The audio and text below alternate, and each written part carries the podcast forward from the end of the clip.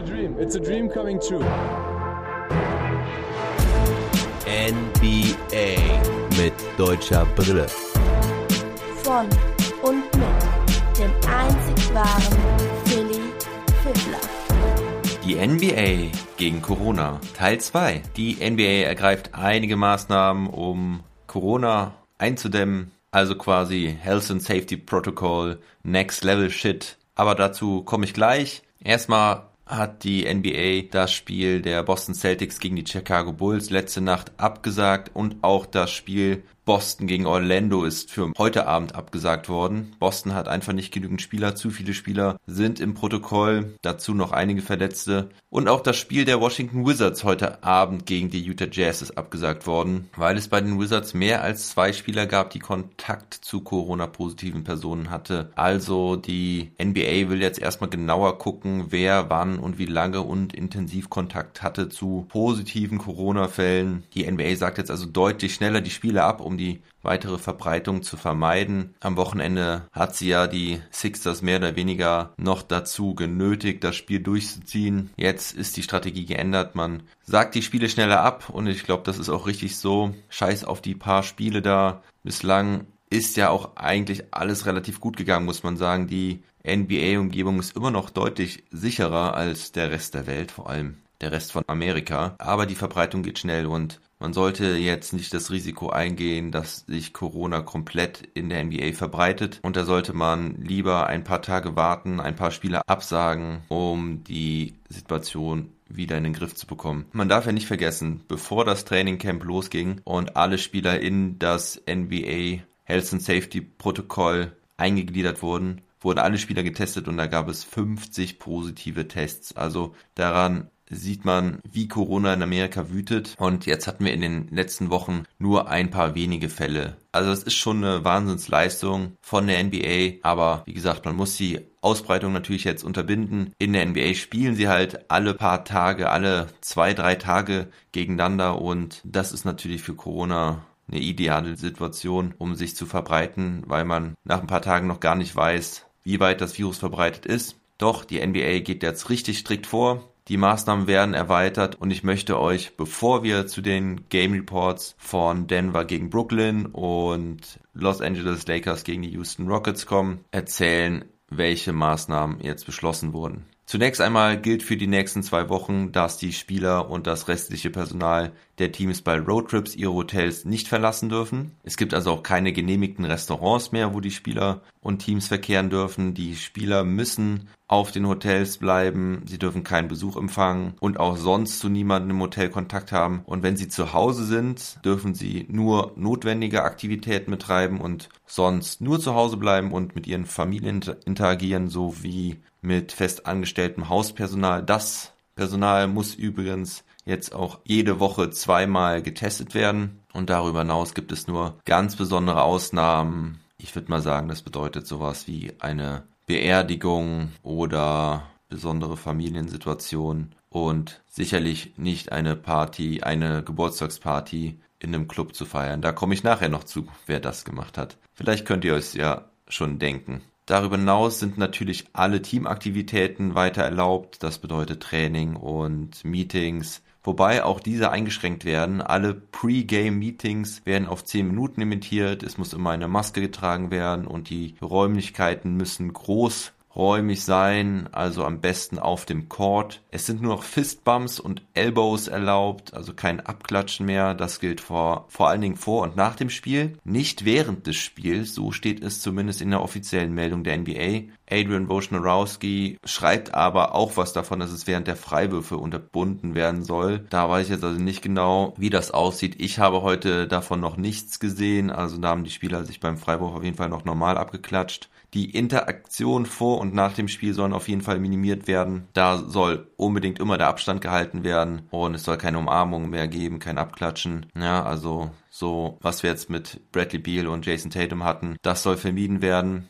Ansonsten soll das Produkt und das Spiel selber auf dem Feld unangetastet bleiben. Also alles weitere drumherum wird minimiert, reduziert, aber auf dem Spiel werden wir eigentlich keine großen Änderungen sehen. Wie gesagt, vielleicht das Abklatschen da bei den Freiwürfen, aber die Spieler müssen jetzt keinen Abstand halten während des Spiels. und auch keine Masken tragen. Und ja, sie dürfen sich weiterhin noch berühren, harte Defense gegeneinander spielen. Ich hatte ja schon mal gesagt, dass es Studien gibt, die sagen, dass die Ansteckung auf dem Feld nur sehr geringe Chancen hat. Aber naja, wer weiß das schon so genau. Und auch auf dem Feld redet man miteinander und kommt sich sehr nahe. Also diese Regelung gibt's ja auch nicht umsonst. Auf der Bank müssen die Spieler jetzt auch alle immer Maske tragen. Das war ja vorher auch immer so ein Graubereich. Nicht immer alle Spieler, vor allen Dingen die, die im Einsatz waren, haben immer ihre Maske getragen. Jetzt ist die Maskenpflicht ausgeweitet worden soll streng durchgeführt werden. Es gibt nur noch sogenannte Cool-Down-Bereiche, wo Spieler, die gerade aus dem Spiel gekommen sind, zunächst einmal Luft schnappen können.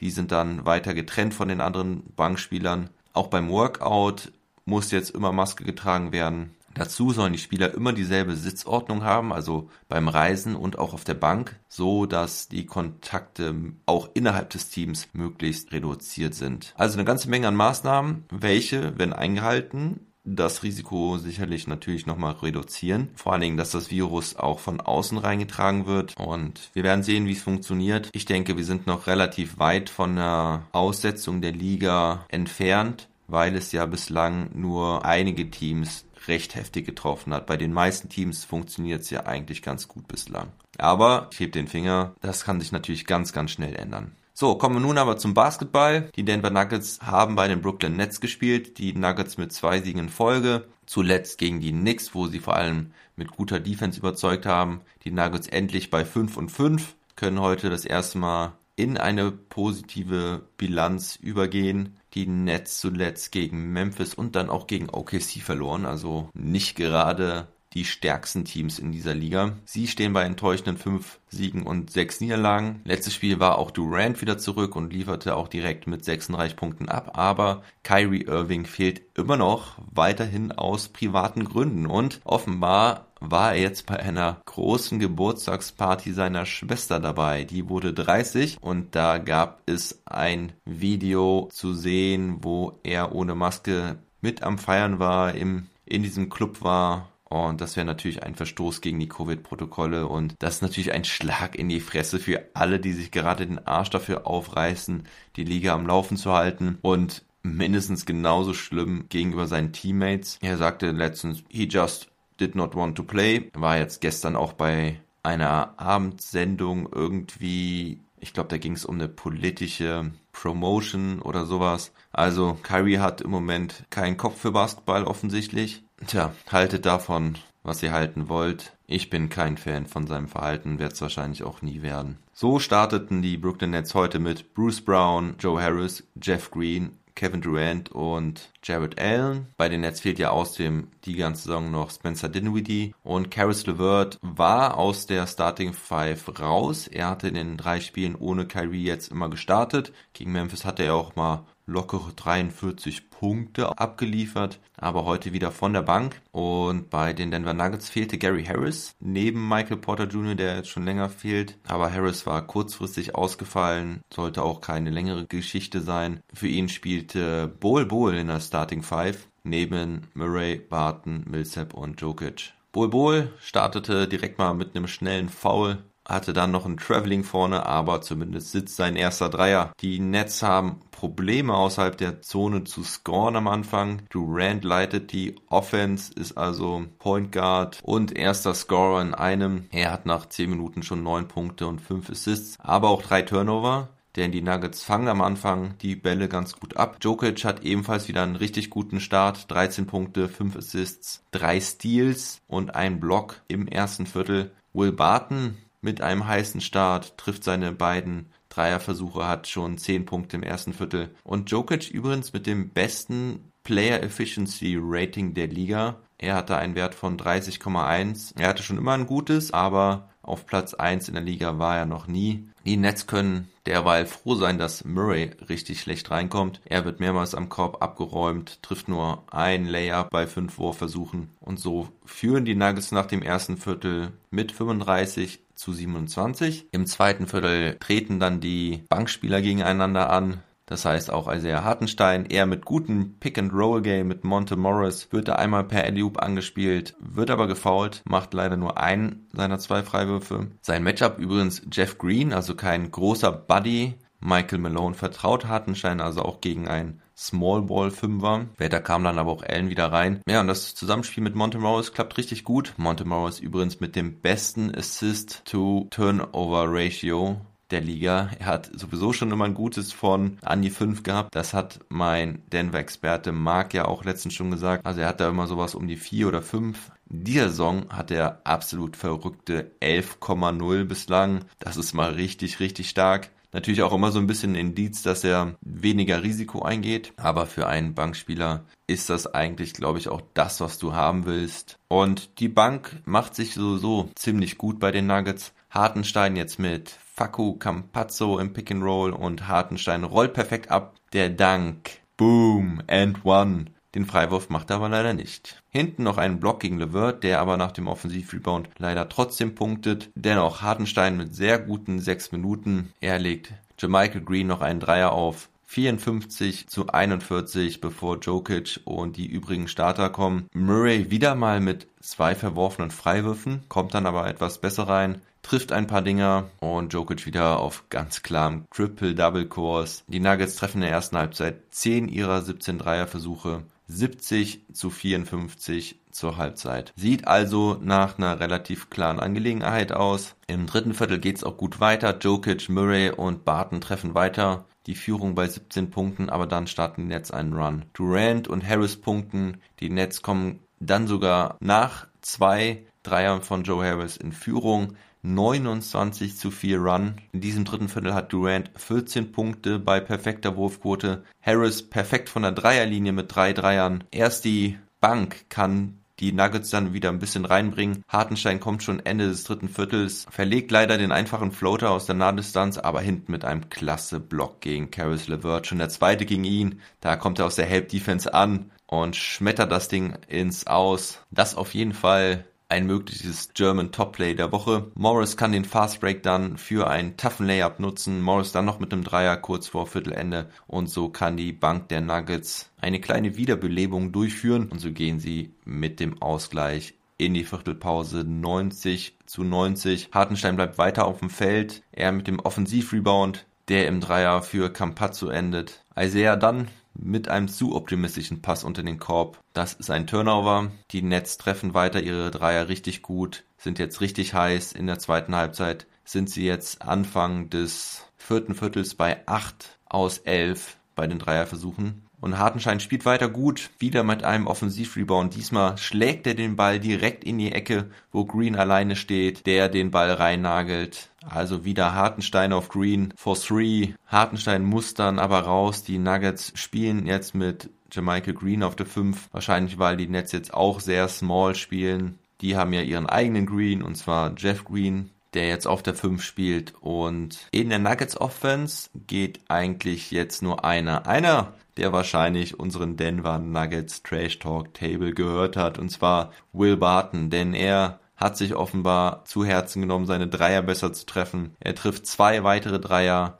und jetzt trifft auch Murray mal endlich wieder ein. Und so gehen die Nuggets vier Minuten vor Schluss wieder in Führung. Es ist jetzt ein ausgeglichenes Spiel. Jokic auch mit ein paar Körben in der Zone. Aber die Nets treffen auch. Und jetzt kann sich Bruce Brown auszeichnen. Er mit wichtigen vier Punkten und auch guter Defense gegen Murray. Da fällt den Nuggets aber auch wirklich nicht viel ein. Ich sehe kein Two-Man-Game von Jokic und Murray welches normalerweise so effizient ist. Murray hat aber auch keinen guten Tag. Auf der anderen Seite Kevin Durant mit einem Stepback 3. Das ist der Digger. Die Nets gewinnen das Spiel 122 zu 116. Spielentscheidende Phase auf jeden Fall das dritte Viertel, welches die Nets mit 36 zu 20 gewinnen und auch in der Crunch-Time sahen sie besser aus. Spieler des Spiels ist Kevin Durant. Er heute mit 34 Punkten, 9 Rebounds und 13 Assists. Okay, er hatte auch 7 Turnover, aber es ist trotzdem immer noch sehr stark. Er trifft 12 seiner 18 Würfe, 4 von 7 Dreiern, 6 von 7 Freiwürfen und führt seine Brooklyn Nets heute zum Sieg.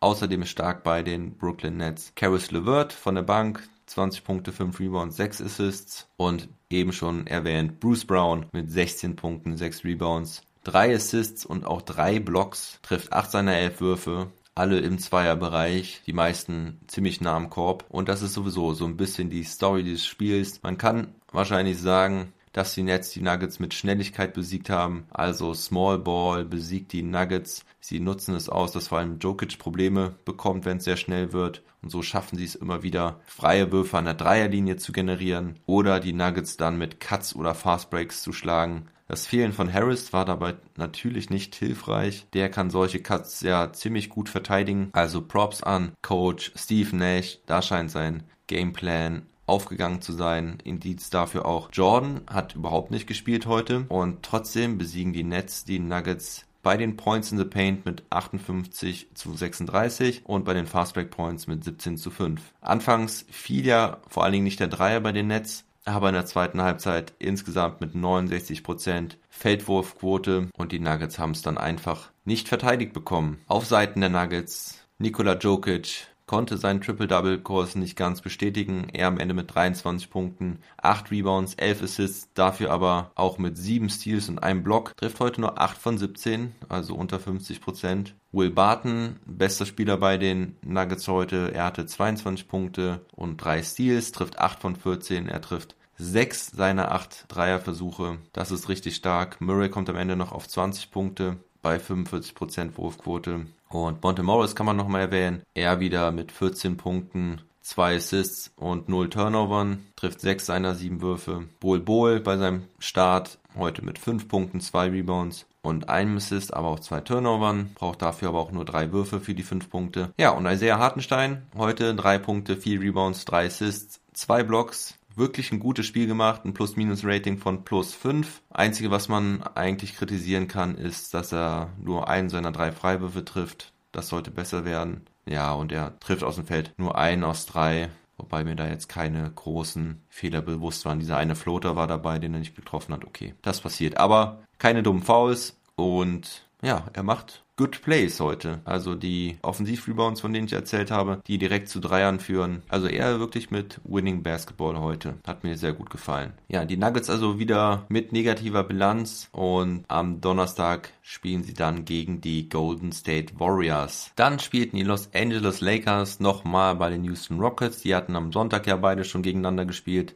Das war ein recht klarer Sieg für LA. Beide wieder mit den gleichen Starting Fives wie vorgestern. Die Lakers also mit Schröder, KCP, LeBron, Davis und Gasol. Sie waren immer noch ohne Matthews. Die Rockets mit Wall, Harden, Nwaba, Tucker und Wood. Und es geht wieder richtig gut los für die Lakers. LeBron mit heißem Start, direkt 10 Punkte, 4 Rebounds, 3 Assists. Schröder mit einem fancy Dribble Move. Das war eine Mischung aus einer Hesitation und einem Fake Pass. Er schließt das Ding ab mit einem schönen Floater von der Baseline. Die Defense steht auch wieder richtig gut bei den Lakers. Davis macht die Zone zu. KCP zeigt wieder, wie wertvoll er für die Lakers sein kann mit seiner Defense. Davis macht zwei Blocks hintereinander gegen James Harden. Die Lakers führen mit 35 zu 14 zum Viertelende. Im zweiten Viertel schlachtet die Bank der Lakers die Rockets weiter. Horton Tucker, Morris und vor allem Harrell machen ihre Punkte. Den Rockets fehlt es aber auch an allem. Kein Boxout, keine Körpersprache. Sie sehen komplett unmotiviert aus. Und James Harden sagte auch nach dem Spiel, dass die Rockets einfach nicht gut genug sind und es dann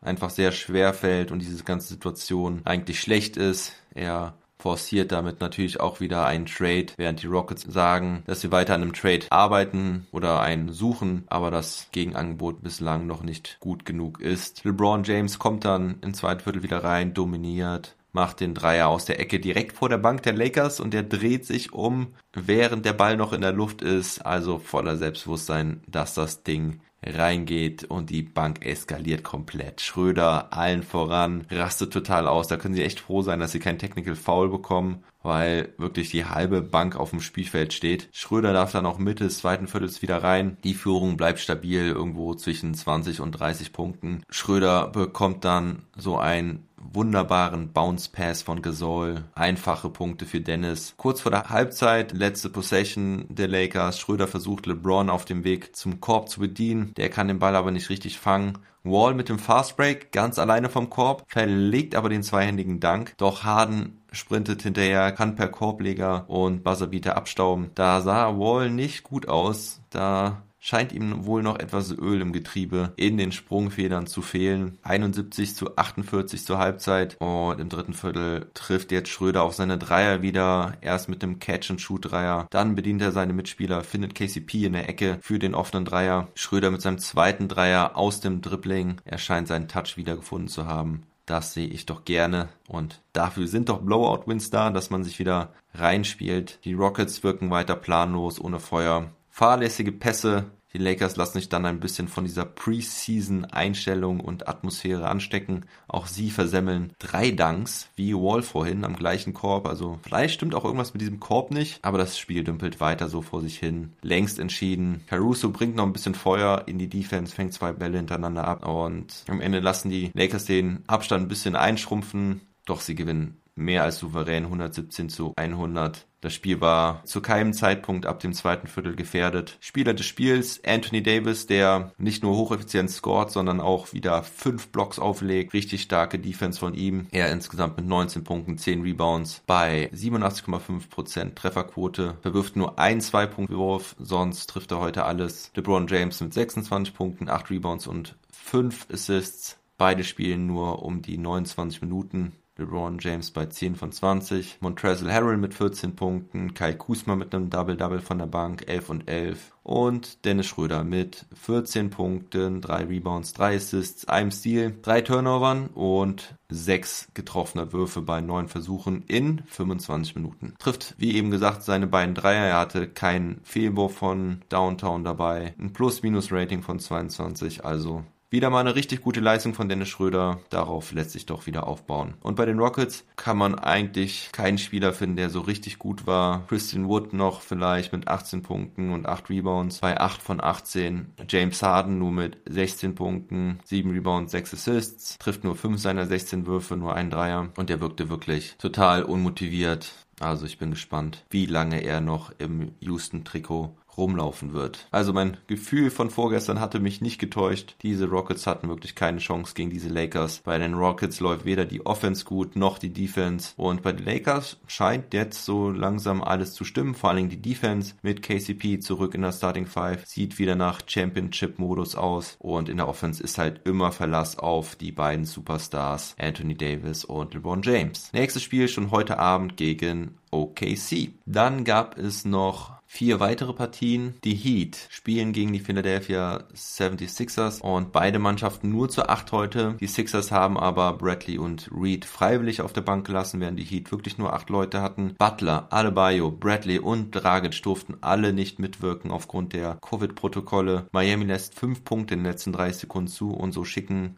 Rookie Dakota Matthias mit seinem einzigen getroffenen Wurf des Abends, das war ein Dreier, und Embiid das Spiel nochmal in die Overtime, wo Embiid dann den Sieg einfahren kann. Er wieder mit einer MVP-Performance, 45 Punkte, 16 Rebounds, 4 Assists, 5 Steals, trifft alle seine 13 Freiwürfe, 16 aus 23, aus dem Feld. Und auch Danny Green antwortet heute mit neun Dreiern, nachdem er wieder in die Kritik geraten war, dass er wieder keine offenen Würfe trifft. Finde ich cool. Danny Green antwortet auf sowas gerne mit Leistung. Und auf Seiten der Heat Hero mit 34 Punkten und Rookie Precious Ashuva nutzt seinen ersten Start in der Karriere für 17 Punkte und 13 Rebounds. Am Donnerstag spielen beide nochmal gegeneinander in Philly. Endstand 134 zu 137. Dann mussten Utah Jazz bei den Cleveland Cavaliers ran.